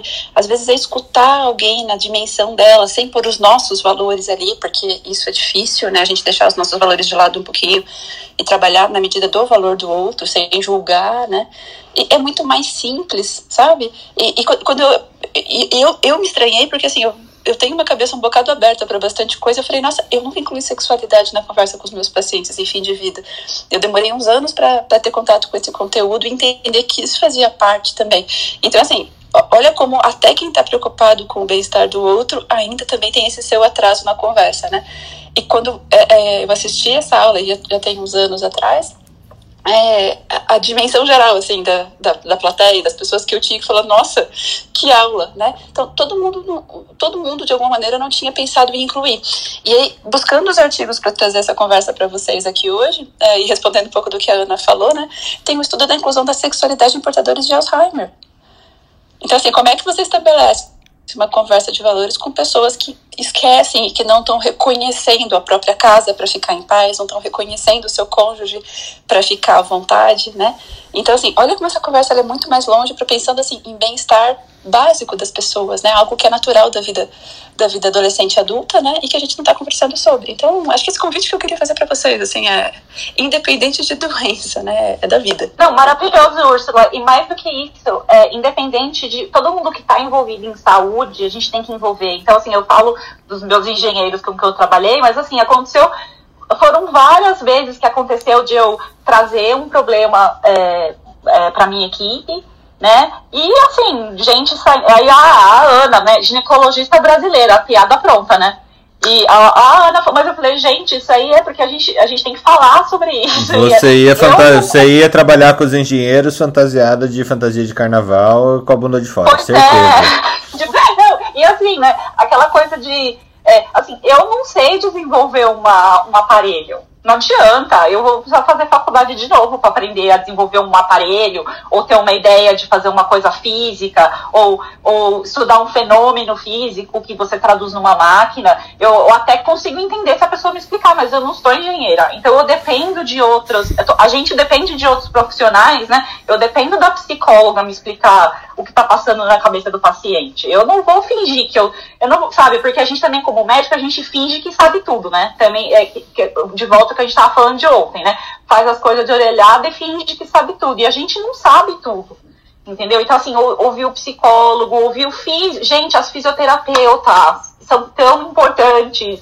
Eu que lido com obstetrícia, os negócios funcionar ali de novo, depois de nascer o nenê, Deus abençoe as fisioterapeutas. Entendeu? Nossa, agora que então, os médicos estão evoluindo um pouco, um pouco, muito pouco em, em tônus de assoalho pélvico, né, Ana? Gente, muda a vida da pessoa. Ninguém, sabe, ninguém quer ficar fazendo xixi na calça. Ninguém quer, sabe, todo mundo quer dar uma gostosa de noite. Entendeu? É tudo, tudo isso influencia a vida da pessoa. É verdade. Eu tô falando, tô, tô falando besteira? Não tô, né? Não, só é engraçado. É, lembra, lembra, lembra que eu tenho, eu tenho quinta série no gênio, ué. Eu também de manhã também. E, e, gente, tem gente que viaja para outro país porque achou que gosta. Tem gente que atravessa o Atlântico, entendeu? Então vamos valorizar as pessoas. tô brincando, gente, tô brincando. Não tá, não. não, mas vocês entenderam. Eu entendi. Eu entendi. É, a gente tem que envolver todo mundo, entendeu? A gente tem que, sabe, é. É, é a melhor coisa, mano. A gente tem vergonha de, de, de, perguntar as coisas. Eu não vou fingir que eu sei tudo de DST, por exemplo. Eu preciso de um, de um especialista igual o Felipe, que entende de antibiótico, entende o que é melhor para o paciente. E é, isso vale para tudo. Eu, eu, eu, é, a gente tem, isso é outra vergonha que a gente tem como médico, é de assumir que não sabe. E eu sou a primeira a falar que, meu, por favor, me ensina. E as pessoas acham isso esquisitíssimo, mas eu acho que só me acrescenta, só cresço. Acho que ainda ficando no tema, o Jung tinha pedido para subir. Eu, por enquanto, peço desculpas a Newton e Carla. Se vocês quiserem falar, por favor, abra o microfone também. Eu, eu tô pulando só pra gente não, não pular de tema por enquanto. Jung? Fala, Fernando. Fala, pessoal. Bom dia. É, não, tava, queria só pegar o gancho. Assim, primeiro, parabenizar de novo a Úrsula, incrível, viu? Ela falando a capacidade que ela tem de, de concatenar as coisas assim, no raciocínio lógico e e lúdico ao mesmo tempo. Assim. Aí a Ana falou a questão do, dos engenheiros e do tentando ajudar os pacientes com câncer de próstata. E isso me, me remeteu a uma coisa que eu sempre, eu sempre penso isso. Assim, acho que a gente, muitas, muitas vezes a gente vê sem questionar que essa coisa, por exemplo, do rastreio, ficar rastreando câncer, mês colorido, por exemplo. Se não me engano, da próstata é o, é o novembro azul você estimula os homens a fazer o toque retal e dosar o PSA, e com isso você tem uma, um excesso de diagnóstico, né? E muitas vezes isso leva a uma, um falso, uma falsa sensação de aumento de sobrevida. Por exemplo, eu não sei se os números são esses, porque está fora da minha especialidade, é só para usar como exemplo. Vamos supor que o cara faça um diagnóstico de um, de um câncer de próstata e tenha uma sobrevida, sei lá, mediana de 10 anos a partir desse diagnóstico recebendo ou não tratamento, enfim, dependendo do estadiamento. E aí quando você faz um exame de rastreio, esse exame de rastreio mostra que você aumentou em média a sobrevida desses pacientes em 5 anos, de 10 para 15 anos. Mas o que acontece, é, é, no caso do câncer de próstata especificamente, é que você simplesmente diagnostica o câncer 5 anos antes. E aí você tem um aumento artificial da sobrevida. Só que nesses 5 anos que você diagnostica o câncer antes, Primeiro, o cara passa cinco anos da vida dele sabendo que tem câncer, a mais do que ele sabia. E muito provavelmente, por conta desse diagnóstico uma neoplasia que ficaria oculto, indolente, que não teria, teria problema nenhum, esse cara vai ser submetido a determinados procedimentos, possivelmente alguma cirurgia, com os riscos que ela falou de, de ficar impotente, de ficar com disfunção miccional simplesmente cinco anos antes, ou alguns anos antes, tem que se traduz de forma nenhuma em aumento de sobrevida. Na verdade, você antecipou uma piora da qualidade de vida, no caso da qualidade de vida sexual, única e exclusivamente por buscar obsessivamente um diagnóstico, sabe? Aquela coisa da nossa medicina hiperintervencionista. Era só para trazer mais esse ponto aí para. É, e faz e agora é, e agora esse mês colorido do, do câncer de próstata é o que vai fazer muito da 20 rodar, né, Jung? É, porque tem uma máquina cara que precisa operar próstatas. É, e é isso que o Da Vinci faz, ele opera próstatas em sua maioria das vezes. Então, com essa intenção de, é, de preservar a, a atividade sexual, né? Preservar a capacidade sexual dos pacientes. Então é, é, é um jogo bem, bem maluco, assim. O, os meses coloridos, é, é, essa discussão é muito difícil de se ter sem, sem ter algum tipo de repressão, né? Porque se você colocar que os meses coloridos, eles às vezes eles não têm é, muito sentido, porque eles iatrogenizam mais do que dão qualidade de vida, é, é muito difícil colocar essa, essa discussão de forma madura, né? Mas eu acho que ela precisa ser feita. Eu acho que a gente precisa abrir um clubhouse sobre o impacto dos meses coloridos. Eu acho que o tema é excelente. O arco-íris, né? Porque o que tem de cor agora Bem mais que sete. É, eu pedi pra Marileia, até comentei com ela que é, a gente tem um, um, conhecido que tem doença intestinal inflamatória. Né? E a gente está no mês das doenças intestinais inflamatórias, ou seja, Crohn e RCU. que são doenças, cara, que péssimas em termos de qualidade de vida para quem, quem tem. E que os imunobiológicos para fazer o controle disso são caríssimos e que mas que também mudam o jogo, né? É... Será que é o mês, o mês colorido talvez aumente a prescrição e traga mais gente para essa, essa linha? Mas e nos outros meses? Como é que faz isso? É, é bem complicado. Então, será que é, algumas pessoas realmente só vão ser diagnosticadas porque chegou um mês colorido? Fernando, tudo bem? Posso só fazer Chega um aí, Alex. Eu, eu, por favor. É, então, o, eu, eu vejo. Eu, eu, acho que tudo tem um, um, lado bom e um lado ruim desse processo, né? Eu acho que o Jung trouxe algo que a gente até já comentou aqui. Eu até falei ontem, né? O quanto que a gente está fazendo sobre diagnóstico, né?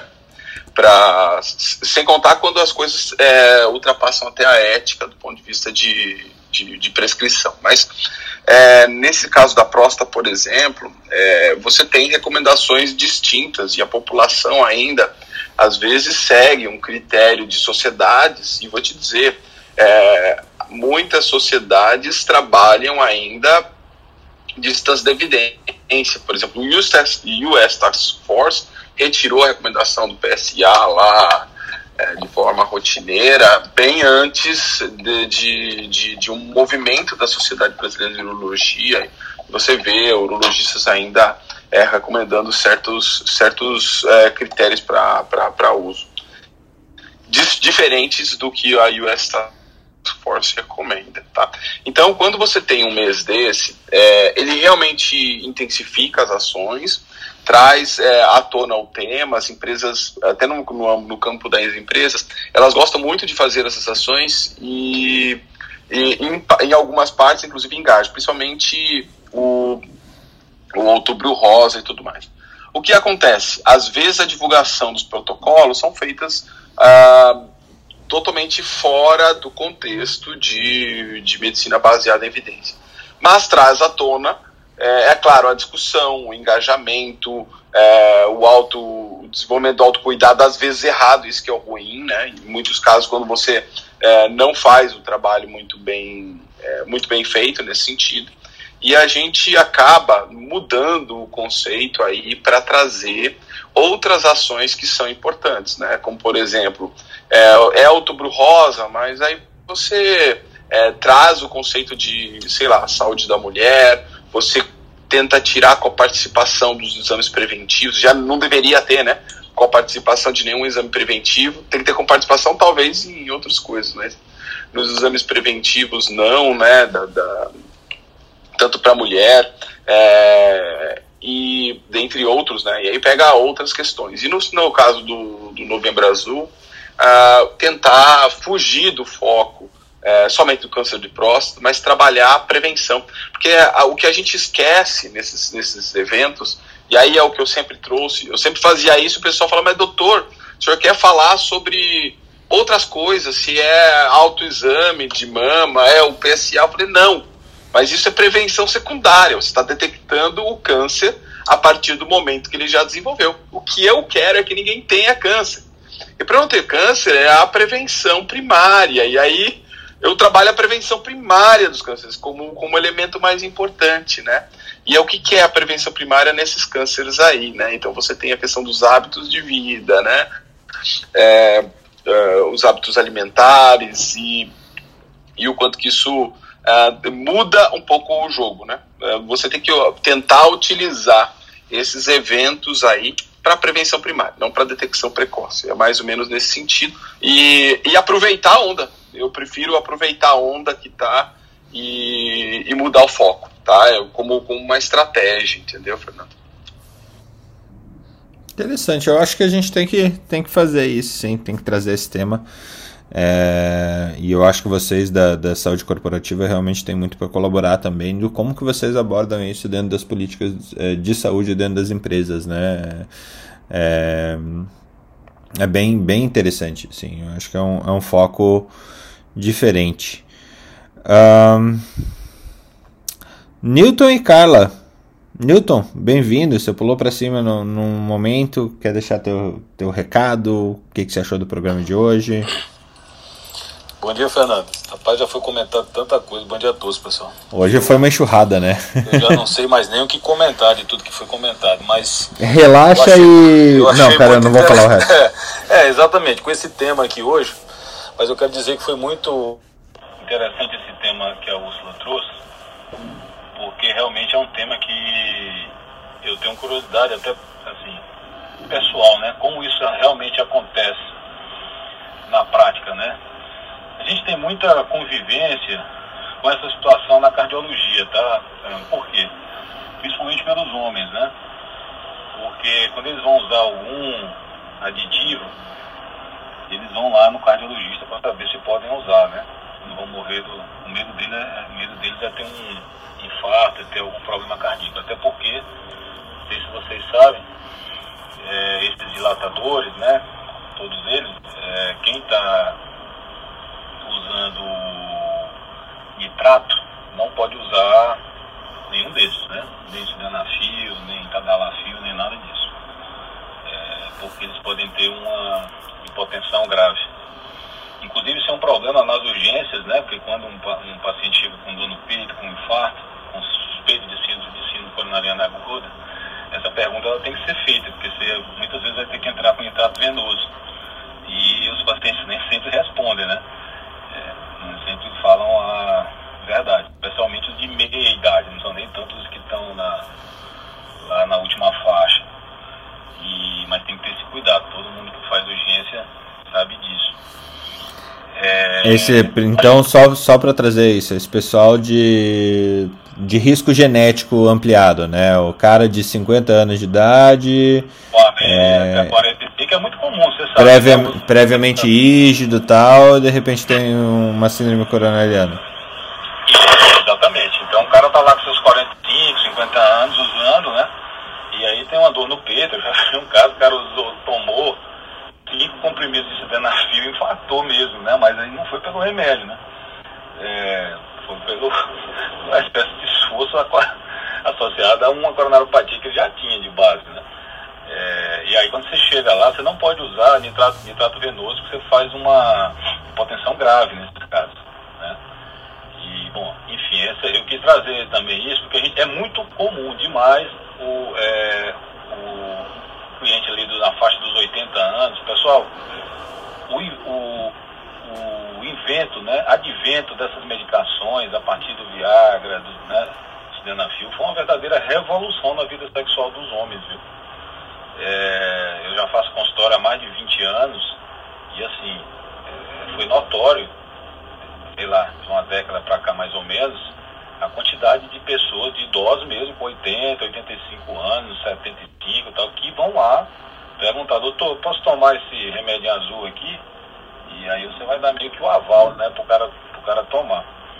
E ele, agora, o problema, aí gerou um outro problema, né?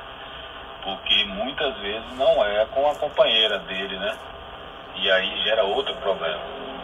Em relação às mulheres, é, o que a gente vê também é que algumas, quando começam a fazer, quem faz tra é, tratamento de reposição hormonal, somente a base de testosterona, também acaba recuperando um pouco a, a libido, né? E que eu vejo com bastante frequência também é que a atividade física mantida até a terceira idade também faz muita diferença é, no, vamos dizer assim, até na vontade, né?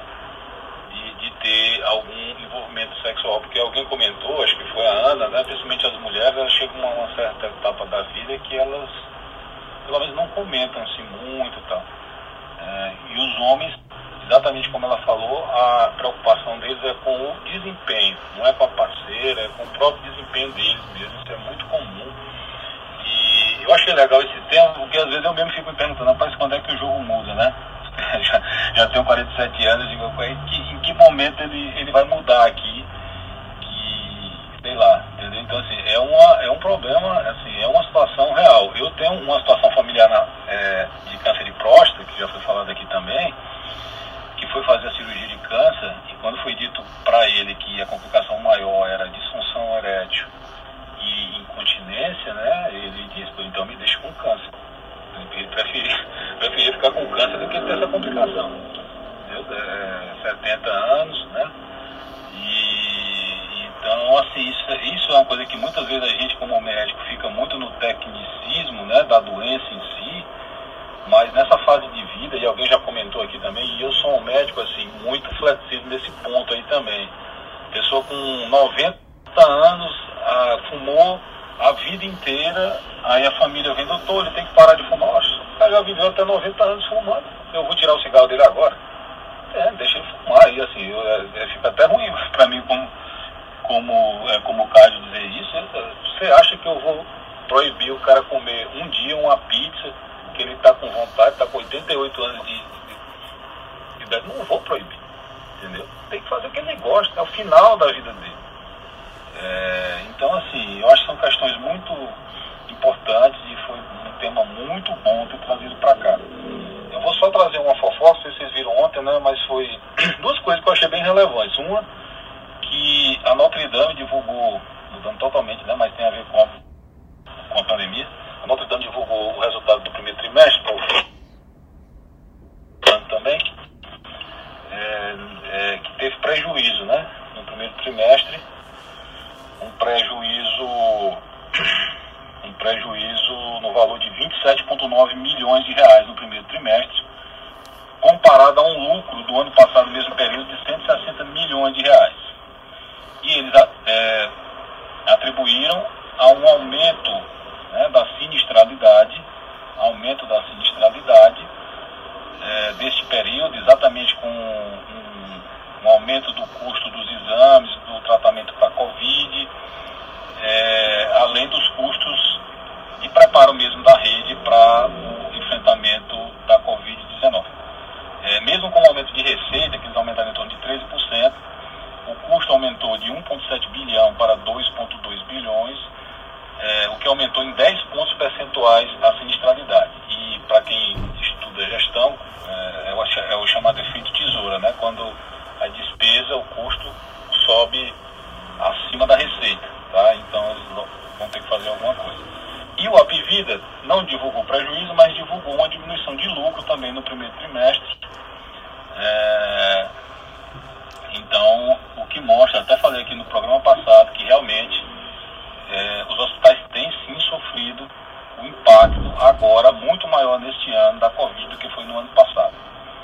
É, assim, até alguma vez na vida já pensei em comprar ações dessa, dessas duas empresas, mas por questão mesmo até de ética, né, para o cargo que eu exerço hoje, não, é, não comprei, mas podia fazer um RED aí, né?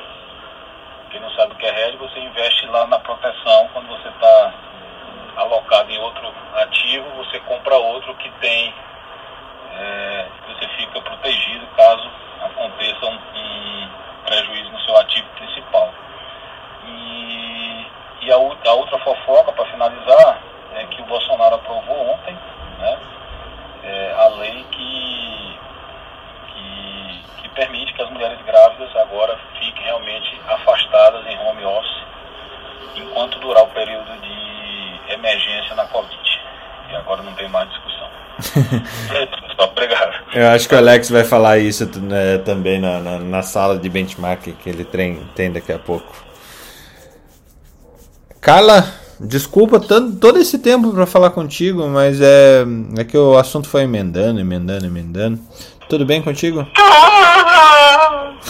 Bom dia.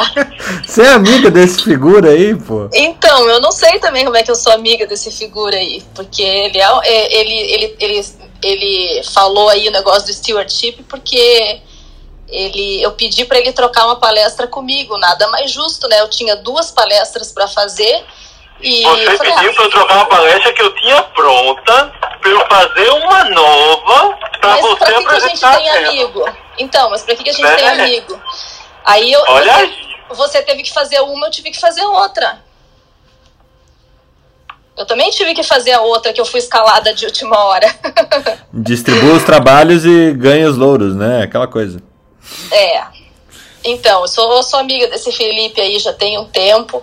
Sou infectologista também. É, primeiro, obrigada pela, pelo convite.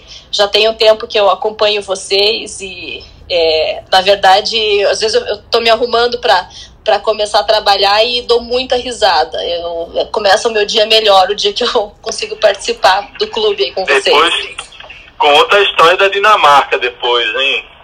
Ih, mas uh, uh, o que acontece na Dinamarca fica na Dinamarca, né? Pois é, é, mas. É que aqui é gravado, é melhor mesmo.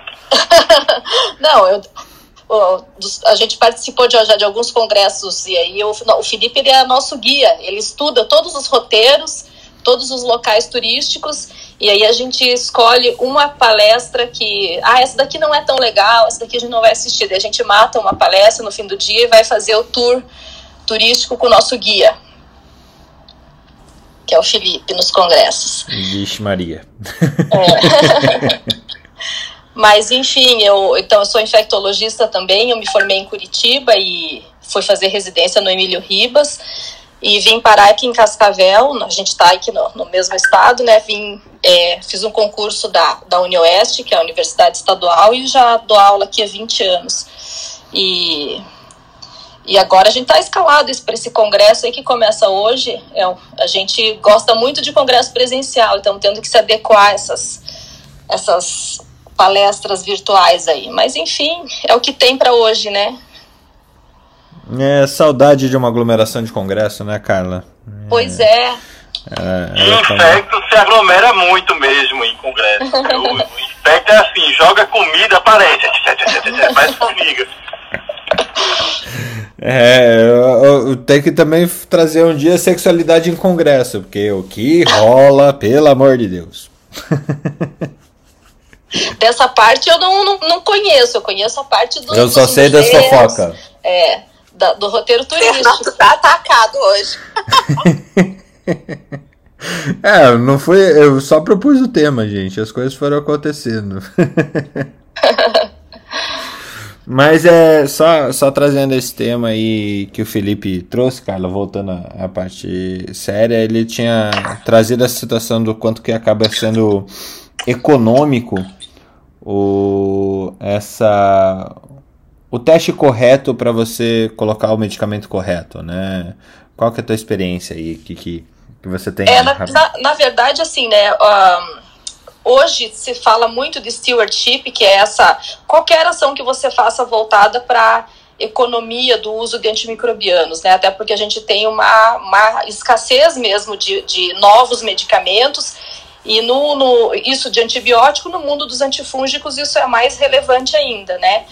E, e aí, assim, algumas coisas que eles falam é de, de, de, de você medir, né, é, é, é performance, outcomes de performance, né, como, por exemplo, a, indicação, é, muitos trabalhos falam que até 50% dos medicamentos que são prescritos e do uso de antimicrobianos, eles não têm indicação, ou não tem indicação correta, porque às vezes o, o espectro do antifúngico está errado, uh, ou na duração, é, isso, isso, o exemplo clássico é antibiótico profilaxia, né? Os, os, cirurgiões acham que fazer mais antibiótico profilaxia vai proteger da infecção de ferida operatória.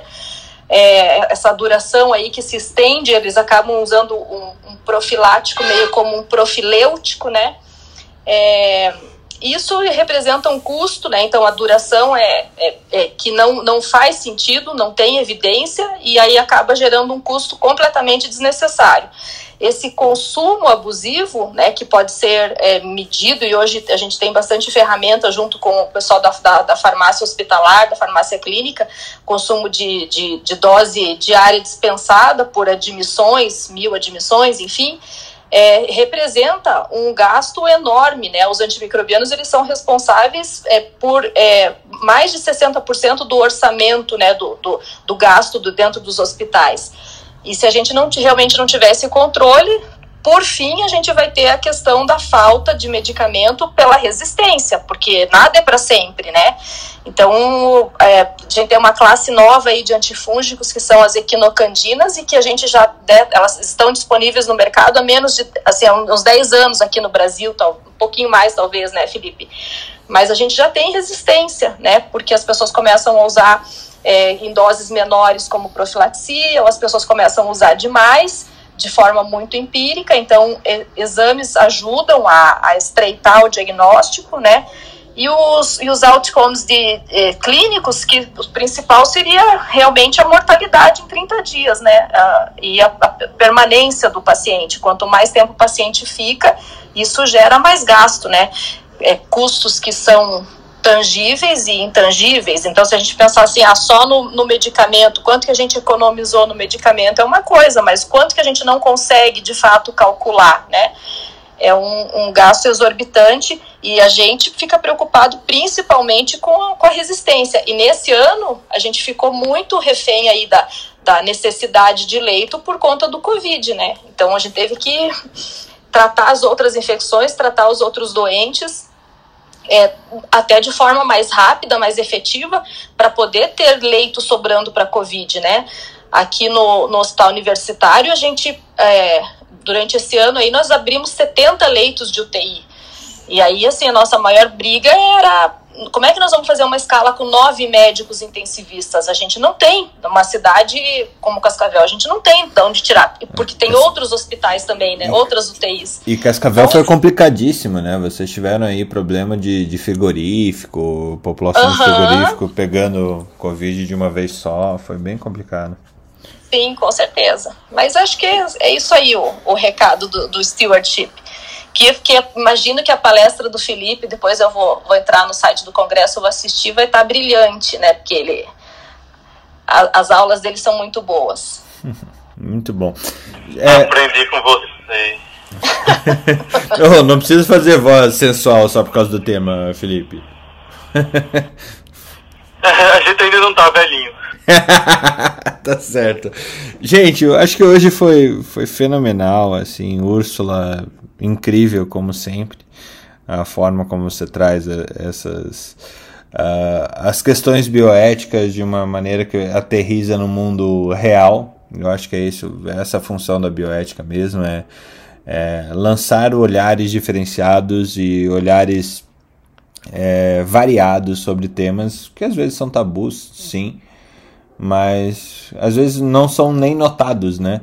E trazer a, a, a nota casos com, com sexualidade no fim da vida é realmente super importante. E obrigado mais uma vez pelo, pelo teu tempo, pelo teu estudo para trazer toda essa síntese que você trouxe aqui pra gente. Imagina, eu que agradeço o convite mais uma vez.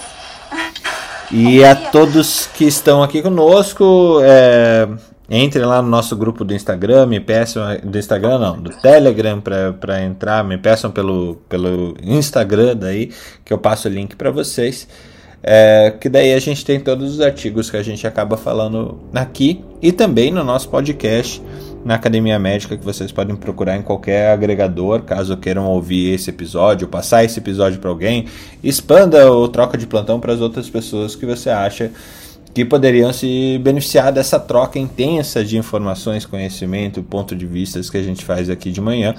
E para quem quiser, fica a dica agora logo mais a gente tem uma sala ali comandada pelo Alex que vai ser sobre saúde corporativa e deixa até buscar qual que é o, o tema que ele separou para hoje. É, Covid e acidente de trabalho, teletrabalho e acidente de trabalho, que a gente falou ontem aqui. É, o E-Social e SST, por que, que é essa adiação. Grupos vulnerável, vulneráveis quando voltar ao trabalho e atualidade da, atualidades da medicina no trabalho. É, para você que. E se você conhece, né, Fernando, um casal de velhinho que precisa fazer sexo, acompanhar a Úrsula lá no Instagram.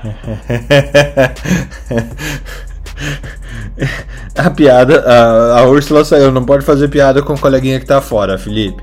Ah, tem que mandar a gravação pra eu então. Não vi que ela tinha saído, droga. tá certo. Pessoal, bom dia, excelente dia para todos vocês e até amanhã. Amanhã a gente tá aqui de volta como todas as segundas, às sextas, às seis e meia da manhã. Um abraço, até mais. Tchau, tchau. Bom dia. Só uma dica rapidinho. Pode falar. Uma dica de filme, com base naquilo que o Newton falou, tem um filme com Jack Nicholson, que com a Diane Keaton. Eu esqueci o nome em inglês, mas se não me engano. Melhor impossível. É muito bom. Alguém tem que ceder. É, alguém tem que ceder. Que tem uma cena. O filme todo é hilário, mas tem uma cena que é hilária de Jack Nicholson chegando no hospital depois de passar mal transando com uma menina nova. Eu acho que é Someone's tomado- Gotta Give. É sensacional. Alguém tem Aí que tem a ceder. cena. É. Someone's. Gotta Give, eu acho. Excelente dica, Jung. É realmente hilário. Aquela cena no Jack Nicholson de bunda de fora no hospital é realmente incrível. Até mais, gente. Até amanhã.